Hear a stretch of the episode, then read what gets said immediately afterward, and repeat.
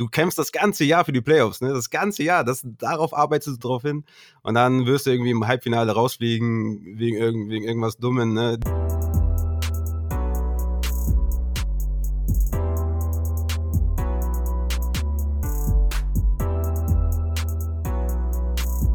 Hallo und herzlich willkommen zur 167. Folge vom Cover 2 Podcast. Mein Name ist Luca und bei mir heute zu State of the League Part Nummer 3 Simon und Rafa von Upside Fantasy. Servus. Ja, hi. Part Nummer 3 nach Julian und Tim, heute Rafa am Start. Entsprechend bietet sich natürlich ein Thema an. Ne? Fantasy, also State of the League, äh, was Fantasy angeht. Wir hatten eigentlich geplant, muss man ja ganz ehrlich sein, ein bisschen ja, früher aufzunehmen, euch vielleicht noch für den, für den Endspurt äh, wenn es Richtung Playoffs geht, noch so ein paar Tipps an die Hand zu geben. Aber nun sind wir eine Woche vor, also bei den meisten fangen, glaube ich, die, die Playoffs so ab Woche 14 an, oder? Mm, ja. Also ich würde sogar sagen, bei den meisten Woche 15, weil die nur vier mhm. reinlassen. Aber wenn du sechs mhm. reinlässt, dann fängst du in Woche 14 an. Was haben wir, Simon? Wir, wir haben 14, weil sechs, also in mhm. den drei liegen ja. jeweils sechs. Ja. Kommen rein. Erstmal an der Stelle Gratulation, 100. Folge. Ich glaube, ihr seid jetzt wahrscheinlich schon drüber, ne? Aber war ja jetzt letztens. Ja, ja, genau. Ja, wir sind jetzt bei 101 und ja. Dankeschön. Ja, es ist auf jeden Fall eine geile Reise gewesen und äh, ja, wir machen ja zwei, also wenn die Saison losgeht, zwei äh, Folgen in der Woche und das ist so schnell vorbeigegangen. Ne? Das ist echt äh, total verrückt und ja, war schon irgendwie ganz cool, dann die 100. Folge zu haben. Das war irgendwie so ein kleiner Meilenstein, ne? Macht ihr eigentlich in der Offseason eine Pause?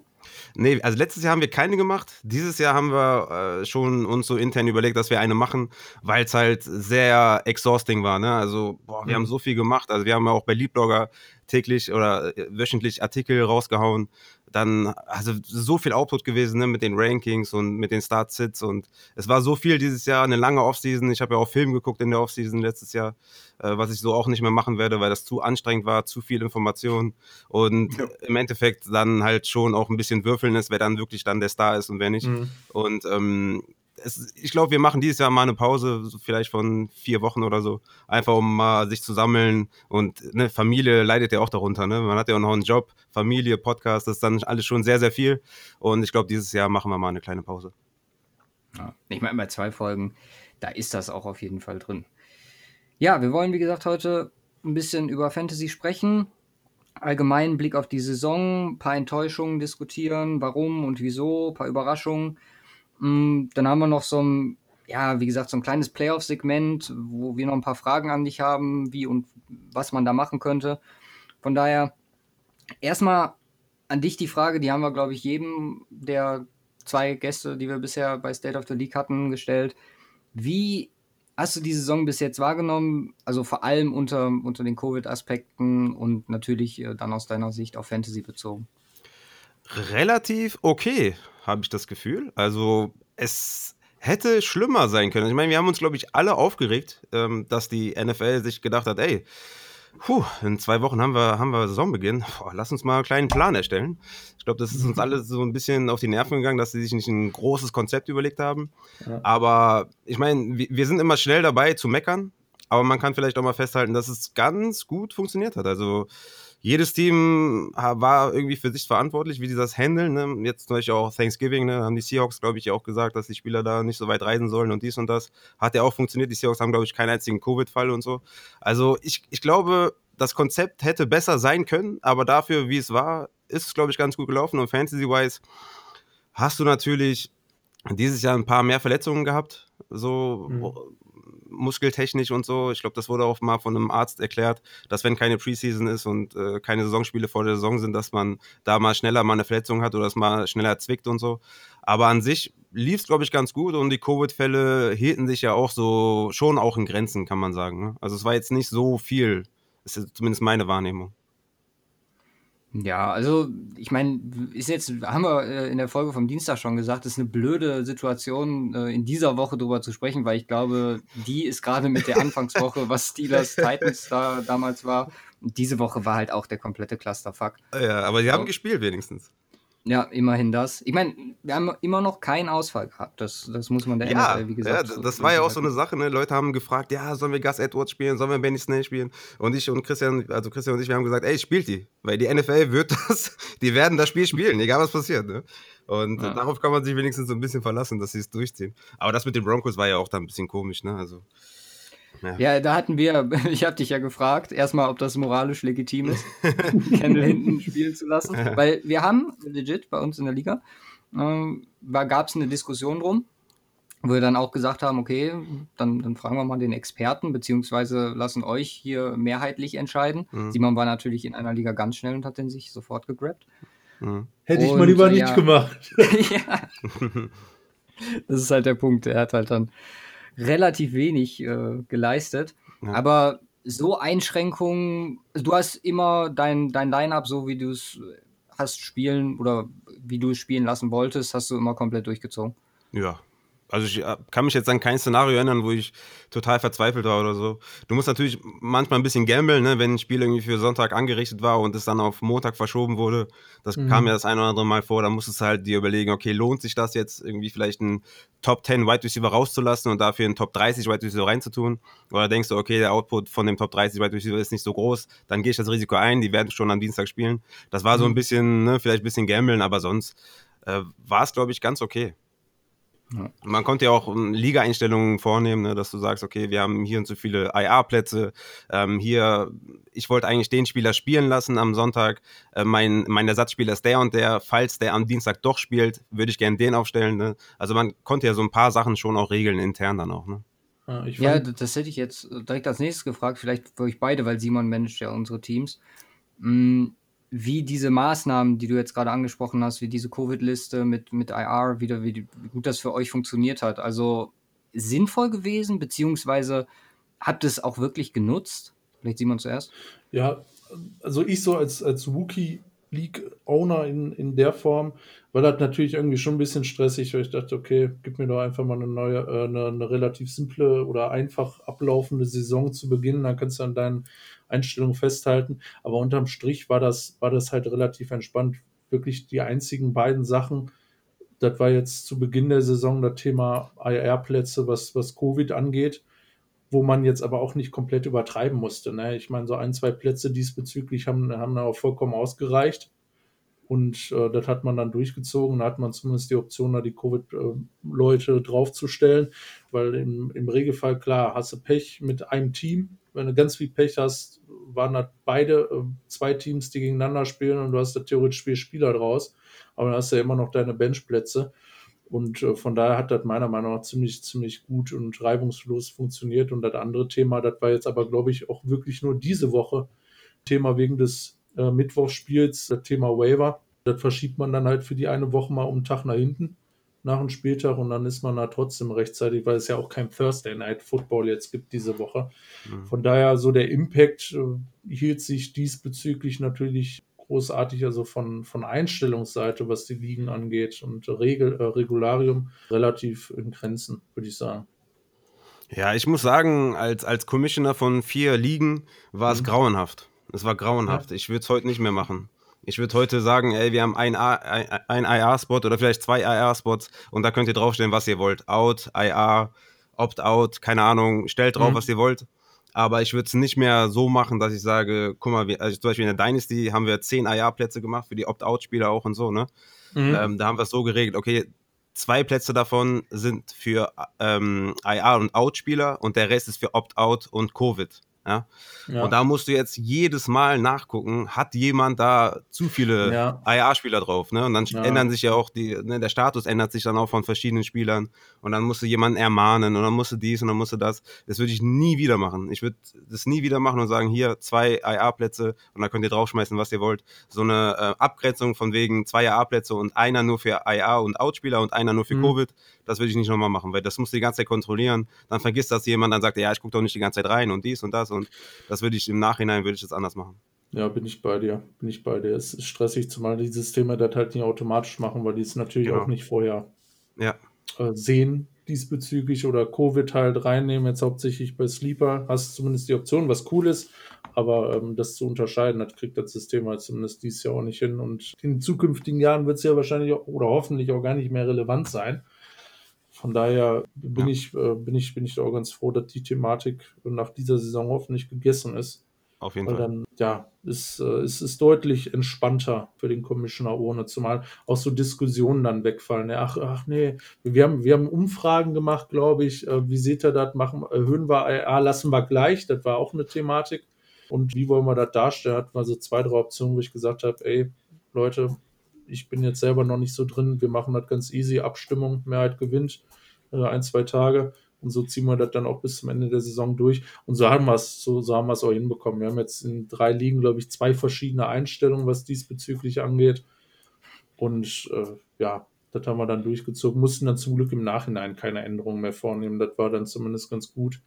Aber so das Thema Diskussionen dann diesbezüglich in der Saison und was ist dann noch fair und bis dahin ist ja auch was passiert, zu den, wo, wo man das erste Mal drüber nachgedacht hat, wo, wo der ein oder andere dann vielleicht sagen könnte, ach, jetzt hat der aber den Vorteil und ich hatte den nicht, bla bla bla.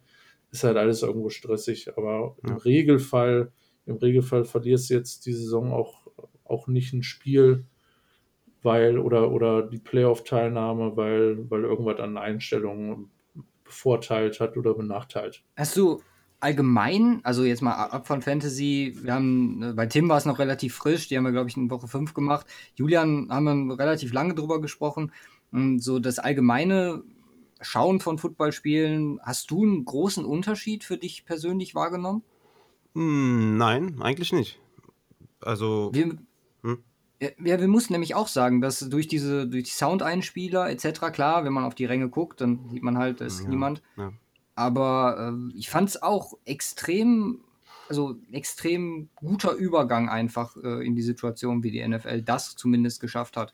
Ich, zumindest die Präsentation. Ja, ich fand sogar ehrlich gesagt ganz geil, die ganzen Adjustments an der Line und so, ne? Von Derek Carr kann ich mich zum mhm. Beispiel erinnern, vor zwei Wochen, glaube ich, wie viel er da geredet hat, was er alles umgestellt hat und so. Ich fand diese Einblicke eigentlich ganz geil, dass man so die Quarterbacks gehört hat, was sie so ähm, der O-Line sagen oder wenn, ne, also diese, diese ganzen Adjustments und so.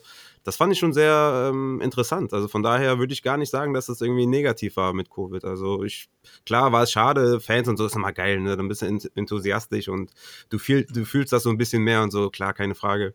Aber so an sich, das, das Schauen auf dem Feld, das äh, fand ich jetzt gar nicht negativ. Glaubst du, wir spielen die Saison zu Ende? Ja, safe. Also ich verstehe die Frage nicht. Also, das ist ja sowas von, sowas von klar. Also, äh, ja. Nach dieser Woche? Ja, das Weiß ist. Weiß ich, die hat auf jeden Fall wieder Zweifel bei mir aufgerufen, irgendwie. Ja. Nee, das ist, ist die NFL, Money Talks und äh, die, die spielen, die spielen, egal was passiert. Gut. Dann, du hast eben schon mal Verletzungen angesprochen. Hm, irgendwelche persönlichen großen Probleme gehabt. Also ich weiß, dass bei uns natürlich, wir hatten uns ja einen Plan, den wir für alle Ligen durchziehen wollten. Immer schön mit Saquon Barkley, weil halt immer relativ ah, an gleicher Stelle gedraftet haben. Ah, Mist. Ja, das ist äh, deutlich in die Hose gegangen. Ja. Dafür haben wir in der einen, wo wir uns dann für Camara entschieden haben, den, den großen Jackpot dieses Jahr gezogen. Hast du irgendwelche großen Einschnitte durch äh, ja, Verletzungen oder ähnliches dieses Jahr? Weil ich meine, wenn man sich mal die Liste anguckt an, an auch Fantasy-wichtigen Spielern mit Beckham, Barclay, McCaffrey, der immer mal wieder rein raus, Eckler, Sutton, Prescott etc. Ja. Ist ja schon äh, ja, ja, sehr, sehr umfangreich. Ich hatte in einer Liga Mixon und Michael Thomas. Das äh, hm. hat auch gar nicht funktioniert. Aber hm. das, das, das hast du jedes Jahr. Du hast jedes Jahr, hm. deswegen kannst du auch das vorher im Ranking habe ich auch aufgehört, irgendwann in meinen Rankings Verletzungen mit einfließen zu lassen. Ne? Wir hatten es ja vor zwei Jahren mit, mit Leonard Fournette, der, der viele Spiele verpasst hat, dann letztes Jahr alles durchgespielt hat. Mm, du kannst das echt schwer vorhersagen, wer jetzt verletzt ist. Ne? C-Mac hatte, glaube ich, vor seiner Verletzung jetzt, glaube ich, mal ein Spiel mal verpasst, sonst hat er immer alle Spiele gemacht. Jetzt fällt er halt fast die ganze Saison schon aus. Also das kannst du sehr schwer sagen und deswegen, ja, entweder hast du mal ein bisschen mehr Glück, ein bisschen mehr Pech, aber das, das hält sich dann alles irgendwie so ein bisschen die Waage. Ne? Also du, du, du, ich sag mal so, jeder von uns ist irgendwie ja, ist irgendwie involviert in Verletzungen, in Covid-Ausfälle von irgendwelchen Spielern, aber jeder hat irgendwie das Problem. Ne? Es gibt keinen einzigen Owner, der keinen, der noch nie einen verletzten Spieler hatte oder so. Das heißt, ja. du musst dann halt gewappnet sein, ja. Vielleicht hast du ein bisschen tieferes Roster, vielleicht hast du einen James Robinson late bekommen oder so, dass, dass du das gut auffangen konntest, etc. Ja, du konntest halt, äh, du kannst, du verlierst deine Liga nicht nur, weil du einen verletzten Spieler hattest. Ne? Ich hatte zum Beispiel in dem Michael Thomas, äh, Joe Mixon Liga, bin ich tatsächlich, das ist meine einzige Negativliga, da bin ich tatsächlich 4 und 8.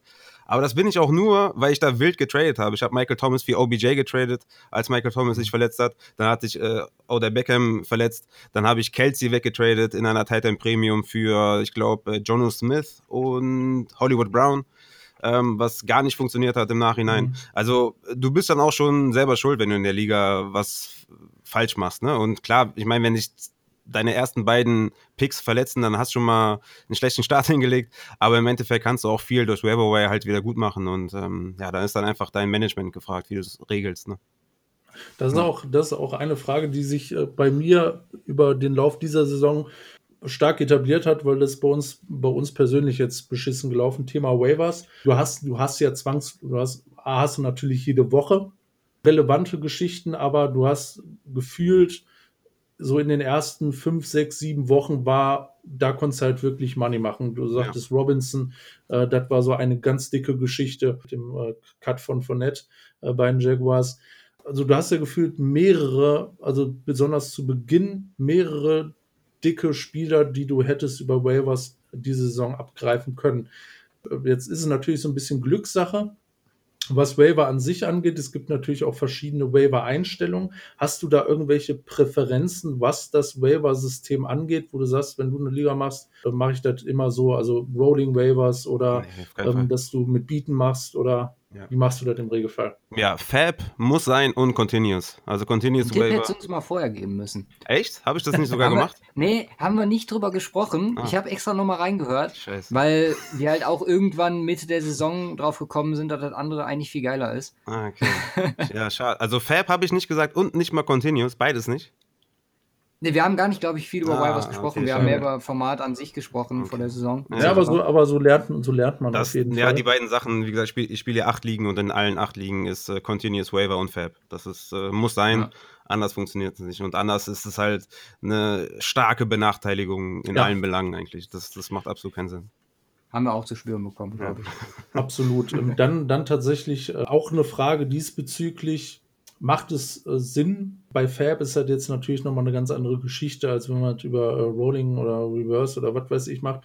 Aber eine gute Herangehensweise, vielleicht so die erste Welle, wo dann wirklich sagt, ey, jo, jetzt hat sich der verletzt und äh, da gehen jetzt alle drauf und bieten sich dann auch gegebenenfalls irgendwo hoch, dass man sagt, okay, die erste Welle warte ich einfach komplett ab und gehe da gar nichts rein und hole mir danach äh, Spieler ran oder keine gute Taktik? Ja, da, da gibt es kein, keine Formel für. Ne? Du hattest vor, vor zwei Jahren hattest es, glaube ich, mit Damian Williams, der hinten raus ein League-Winner war äh, mhm. bei den Chiefs da gibt es immer vereinzelte Beispiele, wo es dann halt funktioniert, dass du hinten raus noch den League-Winner bekommst. Wer weiß, wie es jetzt äh, ist, ne? Vielleicht äh, verletzt sich ja Evan Kamara noch und Latavius Murray wird zum League-Winner. Das weißt du vorher nie. Jo. Ich bin mittlerweile so weit, dass ich sage, in den ersten Wochen haue ich mein Geld raus. Ich meine, ich kann sowieso nicht mit Geld umgehen. Ne? Ich, ich schmeiß da, ich schmeiß da um mich.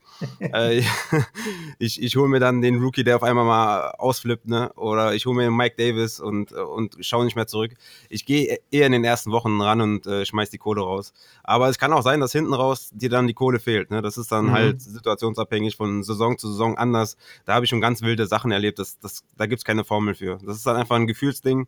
Ich meine, wenn du jetzt zum Beispiel auf, auf Running Back Stack bist und Mike Davis ist jetzt gerade frei für McCaffrey und du sagst, ja gut, ich habe eh schon drei Top 20 Running Backs, da muss ich jetzt nicht die keine Ahnung, 20, 30 Dollar raushauen. Ja. Wenn du jetzt äh, C-Mac Owner bist, dann, ne, klar, ich habe zum Beispiel in einer Dynasty hatte ich äh, C-Mac da war noch nicht, noch nicht ganz klar, ob Mike Davis jetzt der klare Handcuff ist. Da habe ich, glaube ich, 620 Dollar für Mike Davis rausgehauen.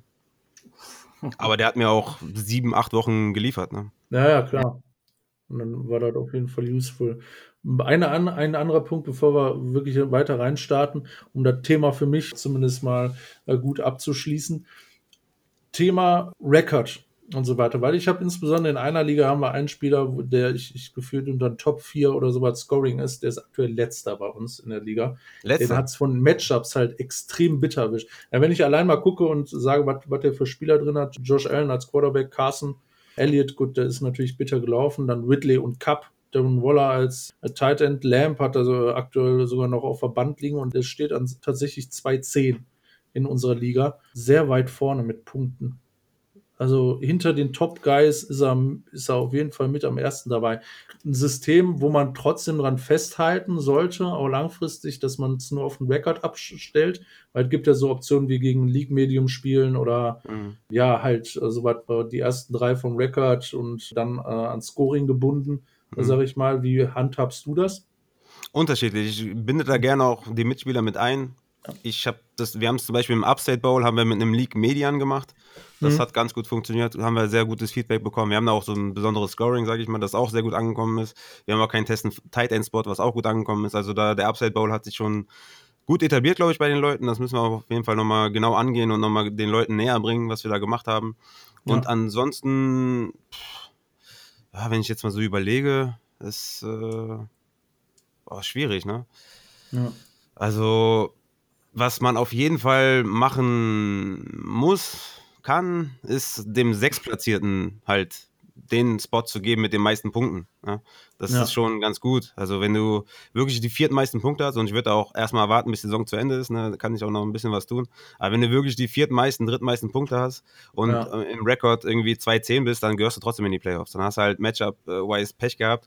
Aber wenn man da den sechsten Spot zumindest oder den vierten Spot, je nachdem, wie groß die Liga ist, ähm, da, also sagen wir einfach den letzten äh, Playoff-Spot einfach dann dem gibt, der die meisten Punkte gemacht hat, das halte ich schon für sehr, sehr sinnvoll. Ich habe zum Beispiel in meiner Money League nicht, weil wir das abgestimmt haben, weil wollten halt die Leute nicht machen. Aber an sich finde ich das schon sehr, sehr gut. Wir haben das zum Beispiel in meiner Dynasty, Home Dynasty, da ist halt derjenige in den Playoffs äh, mit den äh, meisten Punkten, der kriegt dann noch den sechsten Platz, wenn er nicht mhm. record-wise schon äh, in den Playoffs ist.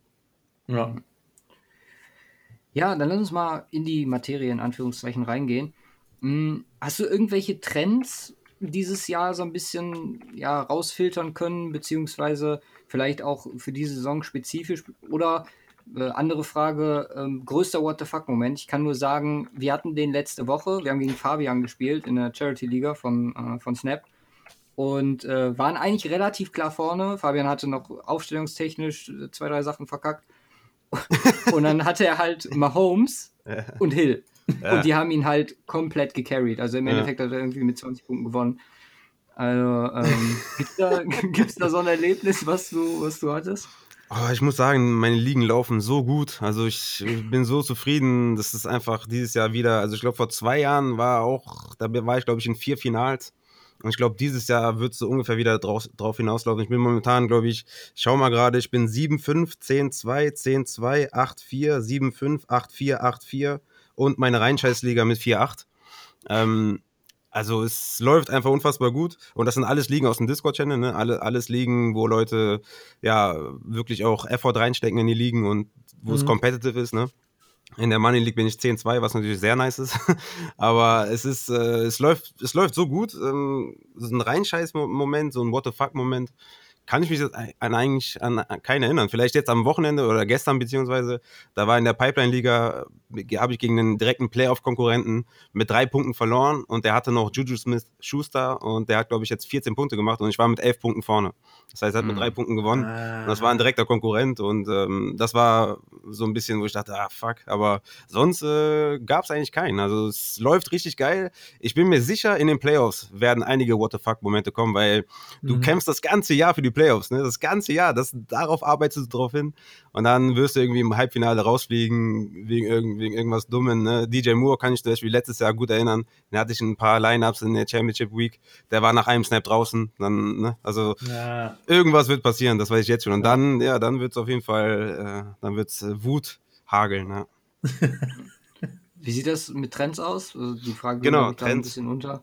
Guck mal. Also hast du irgendwas rausfiltern können? Ja, auch, auch wieder schwierig. Ne? Es kommt einfach wirklich auf die Liga an. Es gibt, es gibt ein paar Leute, die sagen, dieses Jahr hat äh, ist, ist Wide Receiver Heavy hat gut funktioniert. Und dann führen die halt Spieler auf, die in den ersten zwei Runden ne, oder in den ersten drei Runden, ne, DK Metcalf oder ähm, Tyreek Hill und so eine Combo und so hat gut funktioniert, aber dann hast du auf der anderen Seite wieder Michael Thomas auch, der sagt, ja, hat nicht so gut funktioniert. Dann hast du Leute mit Running Back Heavy, die ich ja quasi in sieben Ligen gefahren bin und in, in denen bin ich sehr, sehr gut äh, am Start.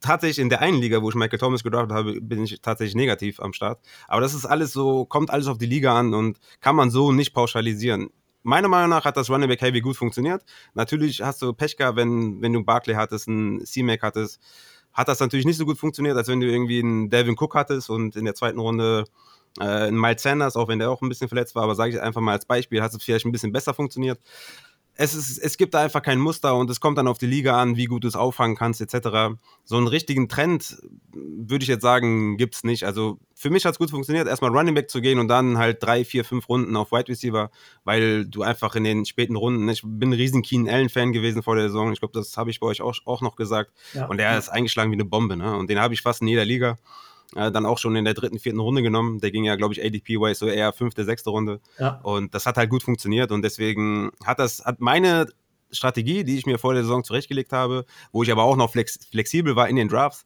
hat die für mich eigentlich gut funktioniert mit dem Running Back Heavy und dann drei, vier Runden Wide Receiver hat gut funktioniert eigentlich. Mm, wer sind so deine, deine Top-Überraschungen, beziehungsweise Spieler, von denen du nicht erwartet hättest, dass sie jetzt so einschlagen? Ich meine, klar, Spieler wie Justin Herbert und so, da konnte halt keiner mitrechnen, aber gerade auf den, ja, ja, das war echt, wichtigen Positionen. Ja. ja. Justin Herbert ist echt eine Überraschung. Ne? Ich weiß nicht, wie du den irgendwie vor dem Draft hattest, aber ich fand, ich fand den so real-life-wise, fand ich den gar nicht gut. Also mir hat der gar nicht gefallen. Ich dachte mir für Fantasy, okay, über sein Rushing und so wird er schon noch ein bisschen was ausrichten können, aber ich habe echt gedacht, der hat ja nur Arm, ne? der hat keine Accuracy, der hat kein Ballplacement, der hat kein Touch. Und all das, was ich vorher so evaluiert habe, ist halt komplett in die Hose gegangen. Ne? Und in Fantasy ist der komplett am Rasieren. Ne? Ich meine, war halt der komplette Coinflip-Quarterback für mich. Ich meine, der hat ja auch im College schon gezeigt, dass er halt richtig krasse Spiele machen kann. Aber dann sind da wieder so Dinger dabei und es ist so gefühlt, als hätte er seine Schwächen abgestellt gehabt und ist einfach nur krass unterwegs gewesen. Ja, so die ja. Saison. Und ich meine, wer soll, mir, soll damit rechnen? Dass er auf einmal sich auf das fokussiert, was er kann und das auch ja. nur macht. Ja. Das, das, Ding ist halt bei, bei Herbert, also da haben wir auch mit Julian drüber gesprochen, der ist ja relativ nah dran. Das, was er in Oregon gezeigt hat, da konntest du halt nichts von auf die NFL übertragen. Weil, wie gesagt, diese, diese Offense, die die da gespielt ja, haben, die hat halt nichts mit, mit professionellem, also in Anführungszeichen, äh, ohne da jetzt jemanden äh, zu nahe treten zu wollen, aber nichts mit einer NFL-Offense zu tun. Sondern kommt er da durch diesen Arztfehler rein und äh, rasiert komplett. Also ja, ich habe hier die Rankings offen bei Fantasy Pros für Half PPR. Da ist er, glaube ich, Platz 8 overall aktuell. Ja, der hatte die erste, der hatte die erste Woche, glaube ich, nicht gespielt. Der ist, glaube ich, seit Woche 4 oder wann hat er angefangen? Ich glaube, Woche 3 oder so hat er, glaube ich, gespielt. Der ist, glaube mhm. ich, äh, der Quarterback 4, äh, glaube ich, per Game. Also, der hat komplett rasiert und hat in den Playoffs Atlanta, Raiders und Denver. Das heißt, der ist ein, quasi ein League-Winner, ne, auf Quarterback. Ja. Ansonsten irgendwelche, vielleicht von den wichtigen Positionen, jetzt in Anführungszeichen, äh, Running Backs, Wide Receiver, welche Spieler, die für dich so, also für uns können wir natürlich sagen, äh, Justin Jefferson, ja. der ja. uns auch in einer Liga ziemlich hart carried. Äh, aber sonst irgendjemand, äh, der da für dich äh, raussticht? Ja, wenn wir mit Wide Receiver anfangen wollen, ist es, also klar, ich meine, es ist jetzt nicht so krasse ADP, dass man den jetzt sehr spät bekommen hat, aber für mich DK Metcalf halt zu einem absoluten Superstar geworden. Ne? Also ich, ja. ich wurde vor der Saison noch so ein bisschen dafür geblamed, dass ich DK vor Lockett hatte. Aber ich glaube, jetzt wird niemand mehr kommen und sagen, der hat Lockett über DK, weil DK ist einfach eine Superstar-Maschine. Und ja. ich hatte den in meinem Ranking zum Beispiel auf Wide Receiver 22, also recht hoch im Gegensatz zu anderen, weil ich immer davon ausgegangen bin, dass das Upside halt extrem ist und dass er dann so eingeschlagen ist. Das ist einfach wirklich, also Wahnsinn, ne? Das Wide Receiver 3 per Game mit 16,8 Fantasy-Punkten. Und du hast einfach Schiss, ne? Wenn dein Gegner DK Metcalf aufstellt, dann weißt du, oh shit, oh shit, da kommen 20, 40 Punkte auf mich zu. Und mhm. ähm, da hast du gar keine Lust, gegen den zu spielen. Und für mich ist DK Metcalf so ein, schon einer, wo, ja, ich meine, der hat ja vorm, vorm Draft auch so ein bisschen Hate abbekommen, ne? dass er nur, nur ein, zwei Dinge kann. kann. Das stimmt zwar, ne? aber die kann er halt so auf einem All-Pro-Level, dass es einfach für mich schon nochmal eine Überraschung ist, dass er halt jetzt in dieser Elite, im Elite-Level angekommen ist, zumindest Fantasy-wise. Running Backs technisch, irgendwer? Also vielleicht ab von James Robinson, haben wir gerade schon thematisiert. Ja, Antonio Gibson, ne? Also ja. der hat natürlich. Allgemein die Rookies, ne? Ja, boah, geht, ne? Also wenn du, wenn du mal äh, Clyde Vaucelaire, Swift, Akers, Jonathan Taylor Owner fragst, dann sehen die das wahrscheinlich ein bisschen anders, ne? Aber Chase Claypool zum Beispiel? Also bei Wide Receiver, ja. Äh, bei, ja, okay. Bei, bei ja, Wide Receiver. Running Backs war echt, ist echt eine Enttäuschung. Also im Großen und Ganzen muss man sagen. Ist echt eine Enttäuschung, ja. Da habe ich mir auch viel mehr erhofft. Da war ich, glaube ich, auch ein bisschen zu biased. Wie gesagt, ich habe Film geguckt und ich glaube, das hat mir nicht gut getan. Ne? Ich, für mich war Swift zum Beispiel so eine richtige Maschine. Ich hatte den ja auf, auf äh, Running Back 1, also war mein auf dem Zettel vorm Draft ähm, der beste Running Back für mich vor Clyde edwards Aber auch Jonathan Taylor enttäuscht er auch komplett, auch was seine Zahlen angeht. Und äh, Akers für mich auch eine Enttäuschung. Also ja, die, die Rookie Running Backs, die haben echt ähm, haben nicht so performt, aber bei den Wide Receivers ist es halt wie jedes Jahr, ne? Ähm, mhm. Du hast die hinten raus, gehen die halt ab und deswegen sagen wir halt auch immer, man muss die nicht unbedingt draften. Also ein Justin Jefferson, ein T. Higgins, äh, Chase Claypool musstest du nicht draften, weil die haben in den ersten Wochen auch nichts gemacht. Ne? Das kommt dann immer bei den Rookie Wide Receivers so relativ spät. Das war bei AJ Brown genauso und bei Terry McLaurin genauso. Die haben letztes Jahr auch so erst in der, weiß ich nicht, vierten, fünften, sechsten Woche haben die erst Gas gegeben und dann hinten raus waren die League Winner. Und das war dieses Jahr mit Justin Jefferson zum Beispiel genauso. Ne? Und T. Higgins ja. war ja auch eine Überraschung, würde ich sagen. Also der hat ja auch komplett, äh, ist komplett abgegangen, ne? so wie Joe Burrow halt auch. Ja, absolut, absolute Enttäuschung. Wide Receiver muss ich ja für mich sagen, weil ich da ultimativ high drauf war mit Ben zurück. Juju ging mhm. halt komplett in die Hose. Also halt auch kein Verläss. Ich meine, für, für die Steelers an sich enorm wichtig gewesen dieses Jahr. Denn ne, wenn man, wenn man eine Liga macht und äh, First uh, Third Down Conversion, 10 Punkte, ne, Easy League Winner. Mm, ja, der, das, da, da ist er stark, ja. Aber das, das ging halt auch nach hinten los. Hängt natürlich auch mit einem, auf der anderen Seite mit einer krassen positiven Überraschung zusammen mit Chase Claypool, der auf einmal Number ja. One Guy quasi wird von, äh, von Ben. Und auch Deontay Johnson, ne? Deontay Johnson hat, glaube ich, ein Spiel, wo er weniger als zehn Targets gesehen hat. Ähm, ja. Deontay Johnson ist auch wirklich zu einem richtigen Superstar geworden. Ne? Für mich negativ noch Hollywood, aka Bollywood Brown, weil jo. Der hat, äh, also da habe ich eher so ein Breakout hier erwartet und der ist mit 7,1 Fantasy-Punkten pro Spiel irgendwo in der Wide Receiver 40-Region. Also mhm. der, der, hatte jetzt zwar einen Touchdown ne, ähm, gestern, ähm, quasi, ja, ist halt wieder ein bisschen zurückgekommen, aber an sich eine absolut enttäuschende Saison für, für, für Hollywood Brown. Ne? Siehst du das als ein langfristiges Fantasy-Problem oder gibt es Spieler, gerade was du, wo du jetzt gesagt hättest, die dich dieses Jahr enttäuscht haben, wo du nächstes Jahr vielleicht wieder drauf gehen solltest, auch unter den Aspekt, dass wir mittlerweile wissen oder zumindest zu tun können, zu wissen, wie weit es äh, oder wie, äh, wie tief es für die gehen kann. Du musst jedes Jahr neu evaluieren. Es bringt nichts, biased zu sein. Ich war ein bisschen, also man, sollte auch immer selbstkritisch sein. Ich war ein bisschen Aaron Rodgers biased und habe den sehr tief in meinen Rankings gehabt, weil ich davor die Saison sehr enttäuscht war von ihm. Gut, der hatte jetzt auch die letzten drei, vier Jahre waren nicht gut von Rodgers, mhm. dass er jetzt so zurückkommt, hätte, glaube ich, keiner erwartet. Aber man muss jedes Jahr neu evaluieren. Es hat zwar viel dafür gesprochen, dass Aaron Rodgers auch dieses Jahr wieder kein Top 10 Quarterback wird. Ne? Wir erinnern uns alle an den AJ Dillon-Pick. Aber dass er dann so krass zurückkommt, das hätte man vielleicht an seinem Talent noch ein bisschen äh, dran festhalten müssen. Da hätte ich ihn nicht komplett so aus, außerhalb der Top 20 haben müssen. Aber das musst du halt jedes Jahr neu evaluieren. Du musst, du kannst, wie gesagt, Leonard Fournette ist das beste Beispiel. Der hat die ersten Saisons verletzt verpasst, hat dich immer in die Scheiße geritten und dann kommt er zurück und macht 16, 16 Spiele. Das ist halt, ähm, du musst jedes Jahr versuchen, das neu zu evaluieren und du musst gucken, dass du nicht allzu biased bist und wirklich versuchen, alles auf Null zu setzen.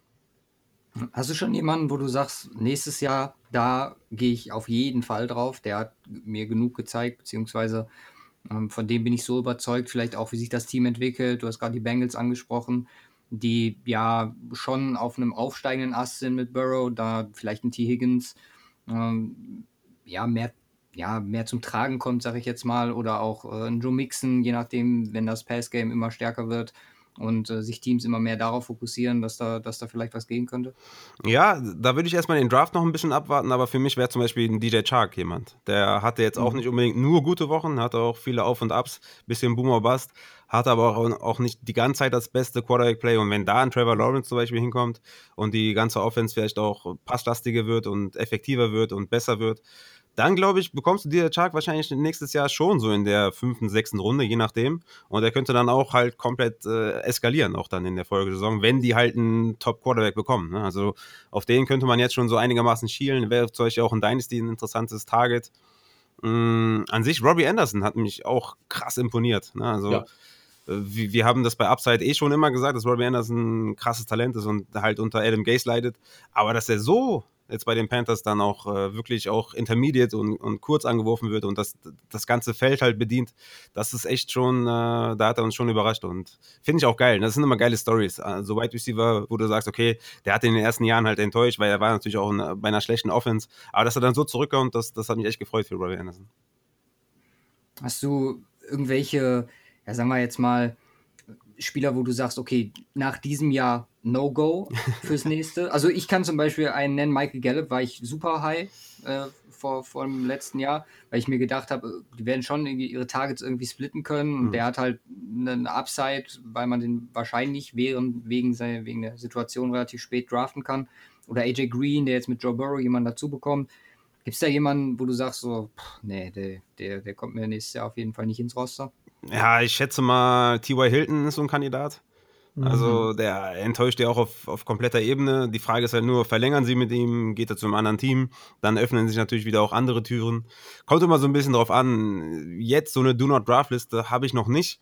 Aber da wird der ein oder andere bestimmt schon drauf landen, aber das kommt dann immer auf, aufs ADP an. Ne? Also ich habe jetzt kategorisiert, jetzt irgendwie, dass ich sage, ja, den auf gar keinen Fall. Also wenn ich jetzt T.Y. Hilton umsonst bekomme, dann nehme ich ihn halt auch, wenn er ein passendes Team findet, wo ich sage, okay, das könnte irgendwas werden.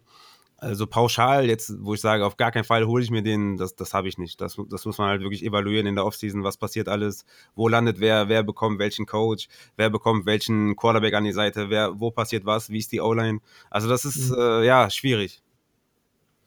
Ja. Ich finde dieses, dieses, dieser Mix der, der, der Reality und diesem, ja, und der Fantasy in, den Punkten, dass es ja.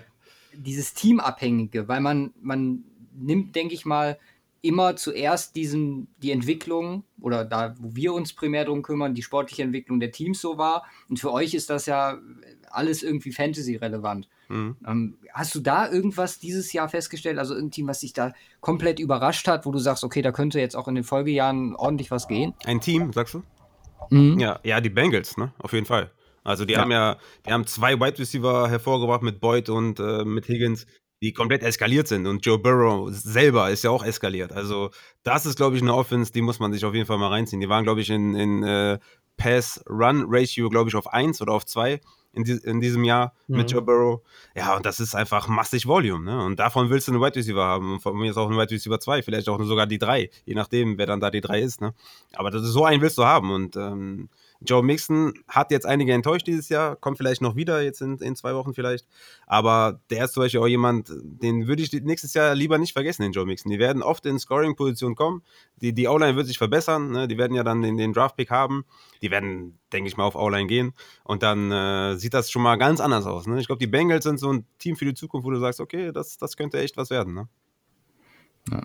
Das ist so eine Frage, die ich mir total häufig stelle, auch wenn ich, wenn ich Fantasy-Podcasts halt höre.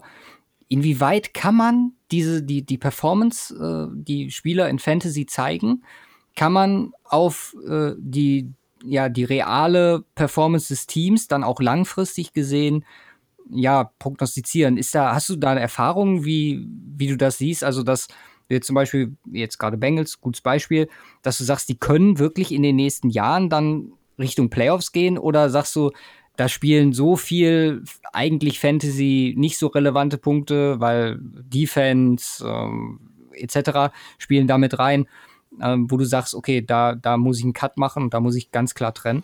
Ja, Defense ist ja eh sehr volatil, da würde ich eh nicht so drauf, so stark drauf gucken. Aber für mich ist zum Beispiel interessante Diskussion ist für mich Justin Jefferson oder T. Higgins in Dynasty zum Beispiel. Sehr interessant. Mhm. Ne? Also ich glaube, vom Talent her, Justin Jefferson ist besser als T. Higgins, wenn man das so sagen darf, ist auch immer ein bisschen blöd, aber wenn man jetzt mal jedes Kriterium nimmt und sagt, okay, mhm. wer ist vielleicht von den Stats her und von den Advanced Stats her besser oder von den Metriken, ist es Justin Jefferson. Aber ich würde, glaube ich, einen T. Higgins über den Justin Jefferson nehmen in Dynasty, weil die ganze Offense einfach viel passlastiger ist. Und bei den Vikings äh, mit Adam Thielen hat Justin Jefferson halt auch ein ja, Nummer eins neben sich und die, das ganze Volume ist nicht da. Ne? Kirk Cousins hat äh, 13 Completions, 15 Completions, 18 Completions. Ja, und wenn davon dann noch Adam Thielen 8 sieht oder so, dann bleibt halt nicht viel übrig für Justin Jefferson. Ne? Wenn Justin Jefferson bei den Bengals wäre, dann wäre ich für Justin Jefferson. Und da muss man dann ein bisschen das Team beobachten. Und deswegen, das ist, glaube ich, so eine ganz spannende Frage. Da wäre ich dann eher bei T. Higgins, weil das Volume einfach viel höher ist. Und da musst du halt wirklich das ganze Team dir nehmen. Ne? Du kannst zum Beispiel bei, bei, den, bei den Las Vegas Raiders, die werfen, die sind das Team mit den wenigsten Wide Receiver Targets. Und deswegen ist, äh, ist äh, Henry Rux wahrscheinlich auch ein Spieler, der ja ein bisschen enttäuscht, weil er einfach kein Volume bekommt. Ne? Und wenn, wenn der jetzt zum Beispiel bei den Bengals spielen würde oder wenn die das ein bisschen umstellen würden und mhm. äh, Gruden mehr auf Wide Receiver wirft, dann wird das auch schon wieder ein bisschen anders aussehen. Also man muss schon sehr viel beachten bei sowas. Ne? Target Percentage, wie oft wirft, ein, wirft der Quarterback auf die Position. Also das spielt alles eine Rolle und äh, klar, je häufiger und so, je mehr Volumen da ist, desto besser. Ne? Mhm. Hast du irgendwelche Spieler, wo du sagst, okay, die haben ihren Value, so wie sie vor der Saison, ich meine, wir waren uns relativ einig, du hast ja auch unsere, unsere Drafts äh, immer schön bewertet, ne? danke nochmal ja, dafür. Genau. Ähm, wie ist das eigentlich gelaufen? Wie, wie waren meine Bewertungen? Sind die im Nachhinein, war das alles Käse oder ist das ungefähr eingetroffen?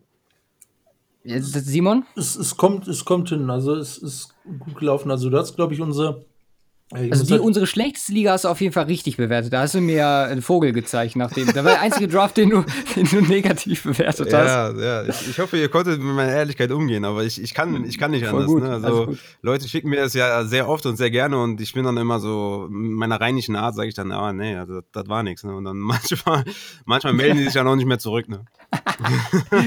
wir, hatten, wir hatten tatsächlich bei uns so viele andere Faktoren, die da mal reingespielt hatten, insbesondere die Verletzung. Ja. Das eine, die du auch richtig gut bewertet hast, trotzdem voll für den Arsch war, mhm. weil was, so, da hatten wir zu viele Verletzungen, die wir haben ausgleichen müssen.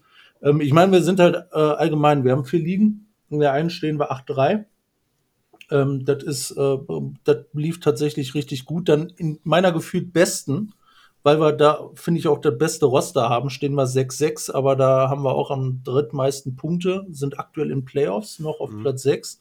Da ist einfach von Matchups sehr unglücklich gelaufen und äh, ja, dann haben wir die anderen beiden Ligen, da sind wir 5-7 und 4-8 und äh, die 4-8, da ist auch die, die du äh, entsprechend. Mm, okay, aber 5-7 zum Beispiel ist auch noch alles drin, ne? Also je nachdem. Wie nee, ist raus. Ist, ist raus. Also es ist äh, mit dem letzten Spieltag, theoretisch man auf den gleichen Rekord, aber der hat 200 Punkte mehr. Also wie gesagt, äh, wenn es gut läuft, auch in der 8-3er-Liga, können wir theoretisch noch aus den Playoffs fliegen.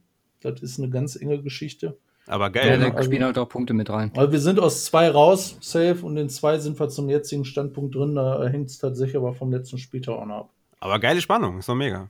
Jo, auf jeden Fall. Ich hätte zumindest eine gerne gehabt, wo ich, wo ich zumindest relativ sicher schön, dass ich wenigstens weiß, dass es irgendwann jetzt in den letzten drei Spieltagen noch um was geht. Ja, das Beste ist halt, wenn du eine Bye-Week hast, ne? Ich habe zum Beispiel in drei Ligen bin ich in, bin ich ja, schon so gut wie sicher in der Bye-Week und das ist halt Gold wert, ne? Dann hast du halt quasi ein Matchup, also hast du nur zwei Matchups anstatt drei, ne? Wenn du mit sechs Teams in den Playoffs bist. Eine Bye-Week zu haben, ist immer Gold wert. Ja, also das ist auch ein interessanter Punkt. Inwieweit ist eine Bye-Week für Fantasy relevant? Weil ich meine, deine Spieler haben ja offensichtlich keine. die können ja, sich nicht schon. Ja, ja, weil, die spielen halt. Ja, weil du halt immer ein Risiko hast, dass du rausfliegen kannst. Ne? Das Head-to-Head, das spielt, der Gut, Spieltag entscheidet. Klar. Und wenn du dann keine Bye-Week hast, sondern halt in, äh, in äh, Woche 14, 15 und 16 spielen musst und so nur in 15, 16, hast du schon mal ein Spiel weniger, äh, in dem mhm. du rausfliegen kannst. Ne? Also da wird ja. dann halt keine Niederlage verziehen. Und deswegen ist eine Bye-Week halt immer sehr, sehr wichtig. Ja. Ich habe hier noch so ein paar Spieler, zu denen ich dich fragen wollte. Zum einen Lama Jackson, ich meine, auch sehr kontroverses Thema diese Saison gewesen. Mhm. Der hat, ja, ich denke mal, underperformed ist ganz gut ausgedrückt. Mhm. Beziehungsweise er hat, da habe ich letztens die Formulierung irgendwo gehört, ich glaube, es war in einem Ringer-Podcast oder so, dass einer sagte, der hat das, was er letztes Jahr quasi überperformt hat, spielt er dieses Jahr drunter und die richtige Mitte von ihm haben wir noch gar nicht gesehen, also seine, seine Standardleistung in Anführungszeichen. Ja, interessant. Ich habe heute einen Artikel geteilt in unserer Gruppe, da war Carsten Wentz das Thema, dass er da 2017 überperformt mhm. hat und 2018 war quasi seine Saison, wie er eigentlich ist und dass er jetzt momentan halt äh, etwas drunter ist, aber eigentlich in der Range ist von seinem eigentlichen Outcome. Das ist immer sehr interessant, ne? was, was, äh, was man da so an Statistiken so sehen kann. Wenn jemand overperformt, dann heißt es, dass er in den nächsten Jahr halt wieder ein bisschen äh, down to earth kommt. Bei Lamar Jackson ist es halt, das hatte ich ja in den, in den Folgen, egal wo ich zu Gast war, habe ich immer betont und auch in unseren eigenen Folgen, wenn ihr Lamar Jackson in den ersten drei Runden nehmt, dann muss der am absoluten Peak performen und das jeden Spieltag. Der muss jeden Spieltag 20 Punkte machen, dass sich dieser Peak rechnet. Ne? Und ich meine, der ist mhm. immer noch äh, Quarterback 9 per Game ne, mit 20,3 Fantasy-Punkten, aber das ist einfach zu wenig. Der muss jeden Spieltag ein Top 3 Quarterback sein, damit du den ersten Runden rechtfertigen kannst. Und das ist natürlich eine absolute Enttäuschung von Lamar Jackson. Ähm, Fantasy-wise, wie gesagt, immer noch okay in den Top 10. Aber er hat sechs Spiele unter 20 Fantasy-Punkte gemacht, drei Spiele weniger als 14. Und äh, das ist auf jeden Fall eine ganz klare negative Überraschung. Und äh, der könnte aber trotzdem dann nächstes Jahr wieder ein bisschen äh, einen kleinen Bounceback haben, ne? je nachdem. Weil sein Rushing-Upside halt immer da ist. Ne? Aber er ist auch, am Anfang der Saison hatte, hatte man das Gefühl, dass sein Passing nochmal besser geworden ist. Dann ist es jetzt irgendwie wieder schlechter geworden. Also ein bisschen inkonstant, aber ich kann mir vorstellen, dass Lamar Jackson dann nächstes Jahr wieder ein bisschen besser abschneidet. Ja, zumal das ist ja auch ein ganz, ganz wesentlicher Punkt bei, bei Quarterbacks fast nur wichtiger, dass er konstant zumindest ein Minimum erreicht. Äh, ich meine, klar kann er im Schnitt äh, 20 äh, Punkte haben, aber wenn er davon 6, 6 mit 30 ähm, macht und äh, 6 mit 10, dann hast du halt in den 6, wo er 10 holt, irgendwo dicke Probleme. Ja. Und das, ähm, ich ich, ich glaube, wir hatten, wir waren alle ziemlich hoch auf Matt Stafford. Das ist ja auch so, so ein äh, Quarterback vor der Saison, wo man gesagt hat, ey, den musst du wahrscheinlich nun mal draften. Oder wenn dann sehr late, so wie wir das auch durchgezogen haben. Mhm. Ja, ja, was unterm Strich tatsächlich auch nicht gut gelaufen ist. Ne? Ich, ich, ich, ich gucke gerade mal drüber. Also im, äh, im Schnitt ist er wahrscheinlich knapp unter 20 Punkten unterwegs, wahrscheinlich irgendwo so bei 18, 19 aber zumindest insbesondere zu Beginn. 17,2. 17,2, okay. Ja, die letzten Wochen liefen halt auch echt beschissen, aber zumindest bis Woche, wenn ich jetzt mal so drüber gucke, so bis Woche 8, eigentlich immer relativ konstant, zwar knapp unter 20 Punkten, aber ob man jetzt 20 oder 18 Punkte mit einem Quarterback holt im Schnitt, aber der auch im Schnitt immer da bleibt und nicht äh, krass drunter liegt, ist das ja immer noch eigentlich ein ganz gutes Investment, insbesondere wenn man so wenig investen muss. Ja, ja? das Ding ist ja immer, bei diesem Late Quarterback ist halt das Streaming Game. Ne? Ja. Das ist ja die, der Sinn dahinter. Du nimmst halt quasi mhm. für den ersten Spieltag einen Quarterback vielleicht in der, in der 12., 13. Runde oder so und dann streamst du halt von Spieltag zu, von Spieltag, von Spieltag, zu Spieltag. Aber es hat dieses Jahr nicht so ganz funktioniert, glaube ich. Ne? Habe ich ein bisschen das Gefühl. Also im Upside Bowl zum Beispiel warst du, bist du schon ganz gut gefahren, wenn du einen Russell Wilson vielleicht früh genommen hast, einen Josh Allen vielleicht ja. vor der zehnten Runde genommen hast oder so. Also das ne, ist auch wieder so eine Evaluationssache, wo man in der Offseason sicherlich äh, heiß diskutieren kann, ob es vielleicht sich doch lohnt, einen Quarterback in den ersten, ja, ich sag mal, sieben Runden oder so zu nehmen. Also das Früheste, was ich so machen würde, wäre vielleicht so sechste Runde. Da könnte mhm. man vielleicht einen Doug Prescott nehmen oder fünfte Runde vielleicht, je nachdem, ne, wenn man den unbedingt will oder so. Hat, hätte sich ausgezahlt. Doug Prescott war ja am Anfang der Saison, also, ist ja komplett ausgeflippt, ne? Und ja. das ist zum Beispiel sowas, das kann man schon evaluieren, ne? Kann man machen. Also ich bin auch in meinen Ligen überall late gegangen, habe meistens Tom Brady bekommen oder dann später einen Joe Burrow gehabt. Also das hat schon auch funktioniert, aber ich kann mir vorstellen, dass jemand, der sich nicht tagtäglich damit äh, beschäftigt, dann vielleicht doch eher mit einem früheren Quarterback vielleicht besser fährt, ne? Ja. Bei uns ist es relativ unterschiedlich, äh, unterschiedlich gelaufen, weil in einer Liga haben wir quasi größtenteils gescreent, da sind wir immer mal wieder zurück auf Matt Stafford gegangen. Das hat am Anfang einigermaßen ordentlich funktioniert. Ich meine, in, äh, in einer anderen Liga hat es perfekt funktioniert, weil da haben wir dann hinter, ich, ich weiß nicht, war das fünfter, sechster Spieltag, als das, als das so Thema wurde, haben wir Justin Herbert halt bekommen, ja. was extrem geil gelaufen ist. Ja, ja. In einer ist es komplett beschissen gelaufen, aber da haben wir dann auch, was Screen, da haben wir dann häufig gewechselt. Da war es aber einfach unlucky. Ne? Da hatte man gute Matchups, wo man dachte, ey, yo, da kannst du jetzt wirklich vergehen und dann hat ein Kirk Cousins halt eins seiner beschissenen Games. Aber es ist natürlich irgendwo immer lucky, aber unterm Strich, wenn ich mir überlege, dass wir in der einen Liga Patrick Mahomes hatten, den hätten wir auch grundsätzlich behalten. Das Problem ist einfach die anderen Verletzungen. Da mussten wir, mussten wir den wegtraden, um uns was anderes ranzuholen, weil da fehlten uns dann die Running Backs. Mhm. Ja, klar. Von daher, ich, ich bin da auch, ich bin da auch weiterhin äh, auf der Schiene. Ja. Quarterbacks, Screen ja. macht mehr Sinn. Ja, ich, ich meinte es auch eher so in dem Zusammenhang, dass ich sage, okay, also ich war halt komplett late immer, ne? also 13., mhm. 14. Runde. Manchmal habe ich gar keinen genommen in den Drafts sondern mir dann vor dem Spiel noch eingenommen. Hm, jetzt würde ich sogar sagen, ja, man kann schon auch einen in den Top 10 Runden nehmen. Also ich bin da ja. so ein bisschen äh, friedvoller geworden. Also das ist was, wo du sagen würdest, das würdest du fürs nächste Jahr. Ja, kommt dann natürlich immer wieder dann drauf an, wie dann letztendlich das ADP aussieht. Ne? Wenn Doug Prescott dann in den ersten drei Runden geht, dann bin ich auch schon wieder raus. Ja. Aber ich würde sagen, ich bin ein bisschen offener dafür, auch vielleicht einen Quarterback in den ersten, ja, wie gesagt, so ab, ab fünfte vielleicht, je nachdem wer, ab fünfte bis, mhm. bis neunte bin ich dann doch ein bisschen offener. Aber wie gesagt, es kommt dann wirklich darauf an, wie das ADP dann letztendlich aussieht. Ja. Haben wir irgendwelche Offenses? Ich meine, wir haben jetzt ein bisschen mehr von den Cardinals mit Kingsbury gesehen. Wir haben äh, das erste Jahr Joe Brady gesehen. Ich bin immer noch der äh, Überzeugung, dass sich ein Team den ja relativ schnell äh, holen sollte. Das, was der aus den Panthers rausgeholt hat. Aber hast du irgendwas gesehen, wo du sagen würdest, okay, da kann ich jetzt auf jeden Fall fürs, für die Zukunft nachgehen, je nachdem, wo der Coach landet, beziehungsweise wenn er da bleibt, dann ist, sind Spieler des Teams für mich deutlich interessanter.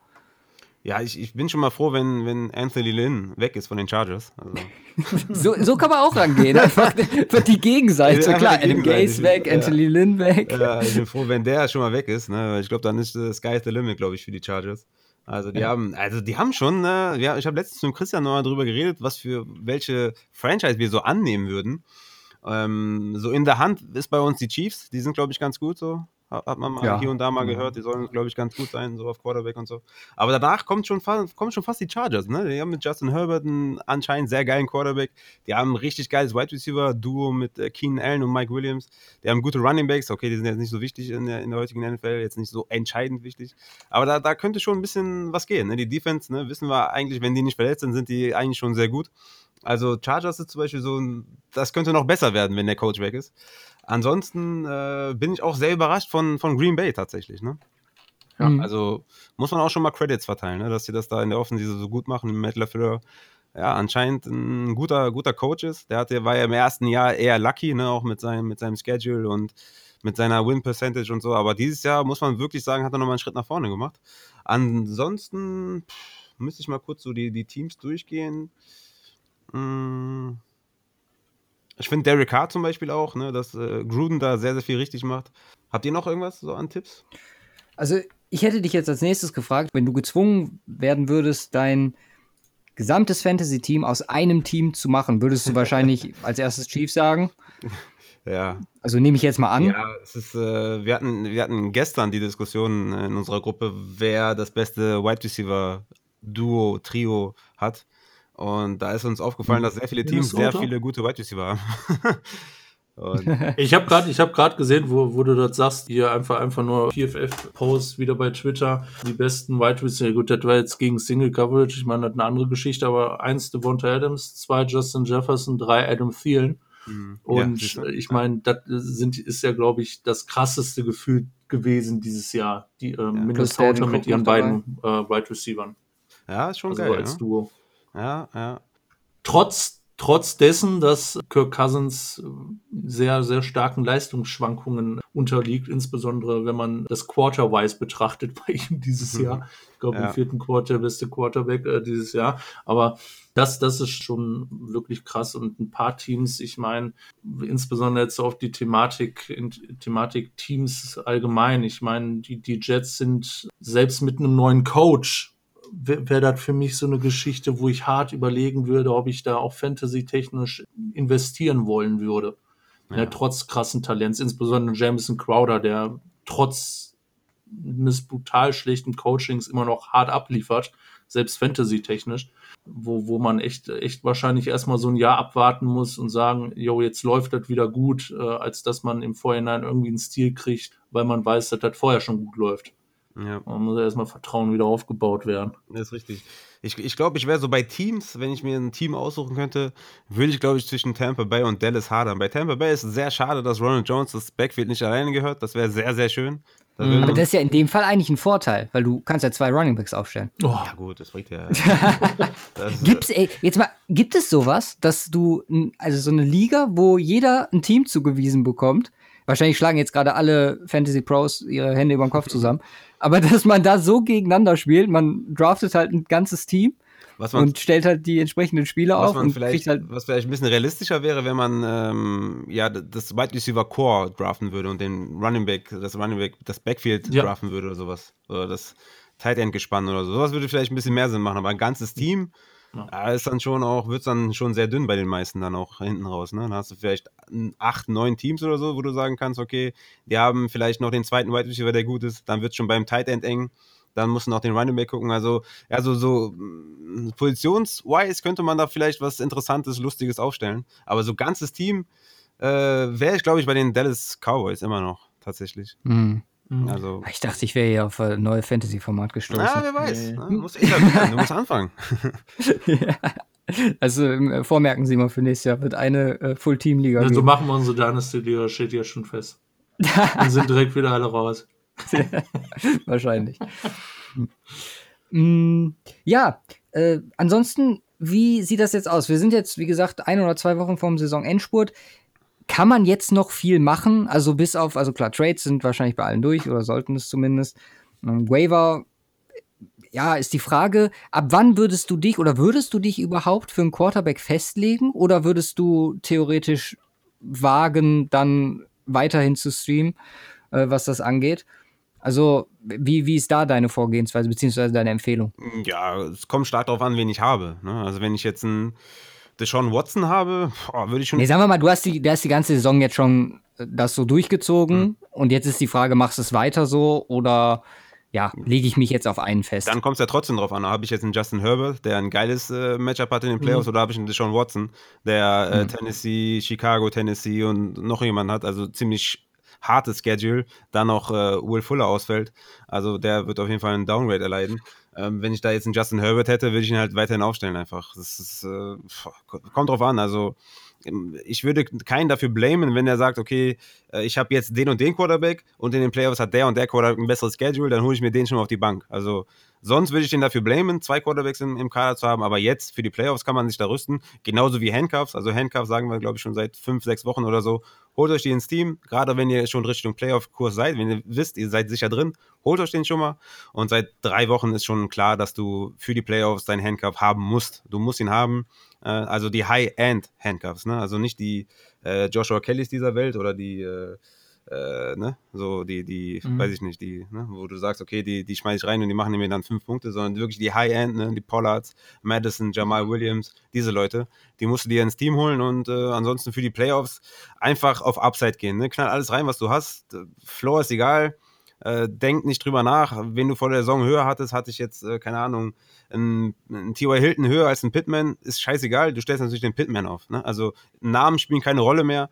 Guck auf die Saison, wer dich getragen hat, wen du vertraust und den einfach reinstellen, reinstellen und äh, einfach Upside gehen. Du spielst gegen einen guten Gegner, also deine Gegner werden gut sein in den Playoffs und äh, geh mit Ceiling, geh mit Upside und ja, genieß es einfach. Es ist, es ist eine geile Zeit. Also äh, Playoffs, Fantasy Playoffs sind absolut geil. Kann ich nur also jedem empfehlen, äh, da sich in der Saison gut vorzubereiten, dass man das genießen kann. Weil Playoffs sind das Geilste. Wenn du verlierst, regst du dich auf. Wenn du gewinnst, äh, weinst du vor Freude. Also es ist das Beste. um das Ganze jetzt nochmal auf die äh, Realität zu übertragen, hast du irgendwelche Spieler, wo du sagst, okay, die haben, wie jetzt zum Beispiel gerade schon angesprochen hast, ein gutes gutes Restprogramm und würde sagen, dass wir jetzt auch mit diesen Teams, Vikings sind so ein Thema, wo wir jetzt die letzten Wochen drüber gesprochen haben, dass sie nochmal eventuell Richtung Playoff schielen können. Wir haben gerade vor der Folge kurz über deine, äh, über deine Giants gesprochen. Mm. wo du sagen würdest, okay, da, da gucke ich jetzt, weil es ist halt Fantasy-relevant, aber äh, die sehe ich jetzt auch als Teams so in den Playoffs? Ist eigentlich egal, wer Real Life in die Playoffs kommt, weil es ist ja eh offen bis zum Ende mit dem, mit den vergrößerten Playoff-Rennen. also ist eigentlich egal. Also spielt keine Rolle, weil du hast ja die Fantasy-Playoffs eh in Woche 14, 15, 16, das heißt 17 spielt eh keine Rolle mehr. Aber ich glaube, sogar in, in ja. 17 werden die Teams noch alles reinschmeißen, weil es ja dieses Jahr sehr eng wird. Von daher, das spielt keine Rolle. Wie ist, das, wie ist das eigentlich für dich, wenn du, ich meine, Fantasy Playoffs sind dann durch und dann hat man dann noch diese paar Spiele am Ende, wo, ja. wo es um nichts mehr geht, also nur halt für die Teams selber, beziehungsweise die Fans. Ja. Gehen wir jetzt mal davon aus, dass die Giants äh, es entweder schaffen oder nicht schaffen. Hm, wie, wie, wie guckst du dann? Ich meine, wahrscheinlich guckst du Playoffs, also Real Playoffs, guckst du komplett anders als äh, die, die letzten Saisonspiele, oder? Ja, viel entspannter, ne?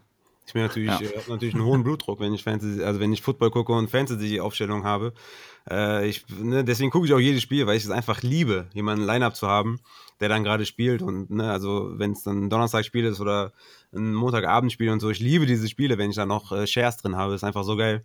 Und so kann man es natürlich genießen. Ne? Es ist einfacher. Also, wenn jetzt ein äh, Austin Eckler ein Workhouse ist und äh, bis zur 1-Yard-Linie alle Carries bekommt und Joshua Kelly das Ding zum Touchdown läuft, ne, dann könntest du halt Fantasy-wise komplett ausflippen und regst dich auf. Und wenn du dann so das Playoff-Spiel guckst ohne Fantasy, dann ist es dir egal, wenn der Touchdown läuft. Ne? Dann guckst du, guckst du ein bisschen anders drauf. Ne? Dann mhm. rastest du, glaube ich, nicht mehr so aus. ja. Ist das für dich ein Punkt, wo du ja, sagst, okay, da lehne ich mich jetzt zurück.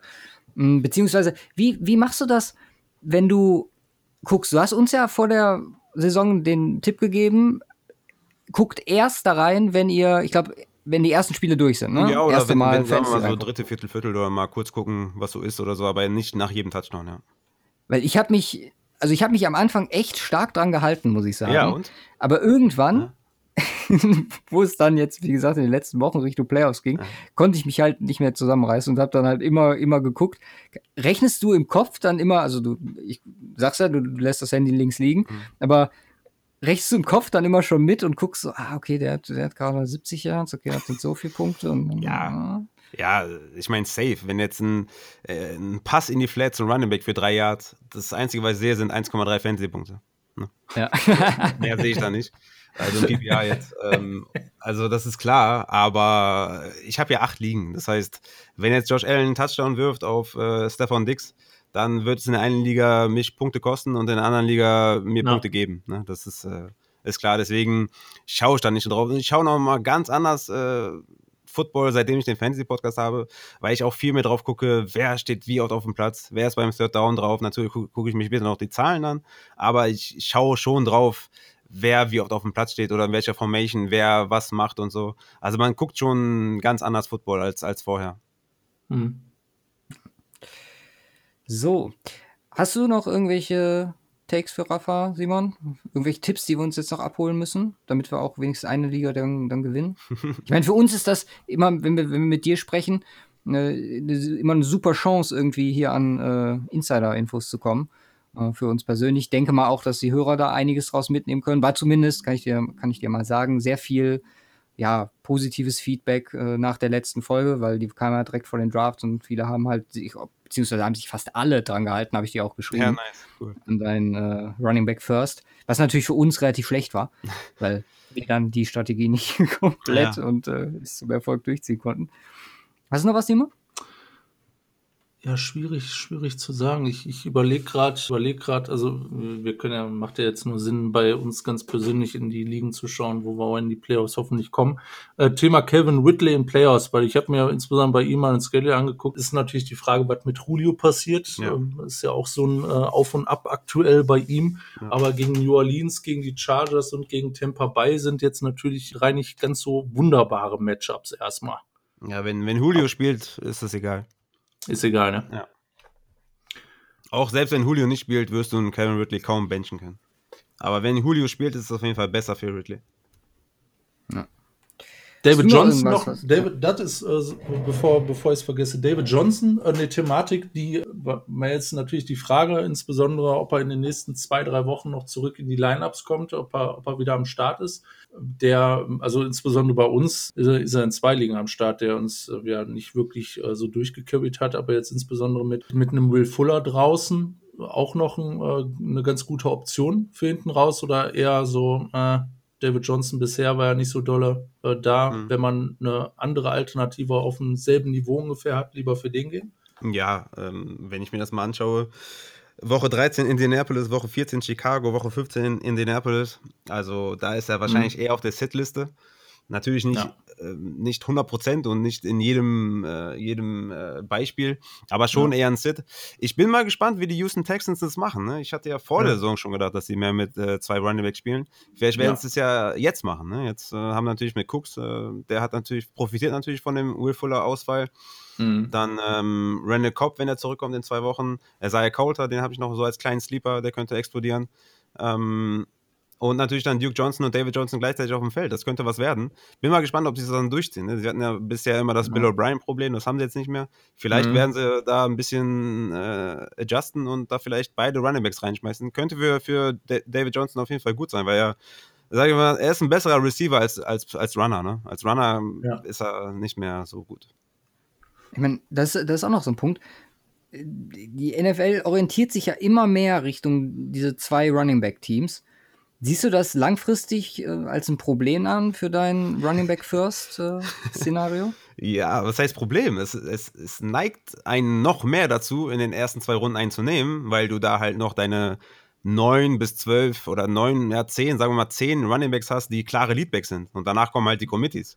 Und das Mhm. verleitet einen dann noch mehr, dann halt äh, diesen oder diese, ja, diese Seltenheit dann in den ersten zwei Runden zu nehmen. Ne? Ähm, ich verstehe die NFL, ich würde es genauso machen. Also ich würde ich würd keinen Workhouse in meinem Team haben. Ich würde da drei Runningbacks haben, alle drei durchmischen mischen und gucken, ja. was passiert. Also wie Patriots quasi.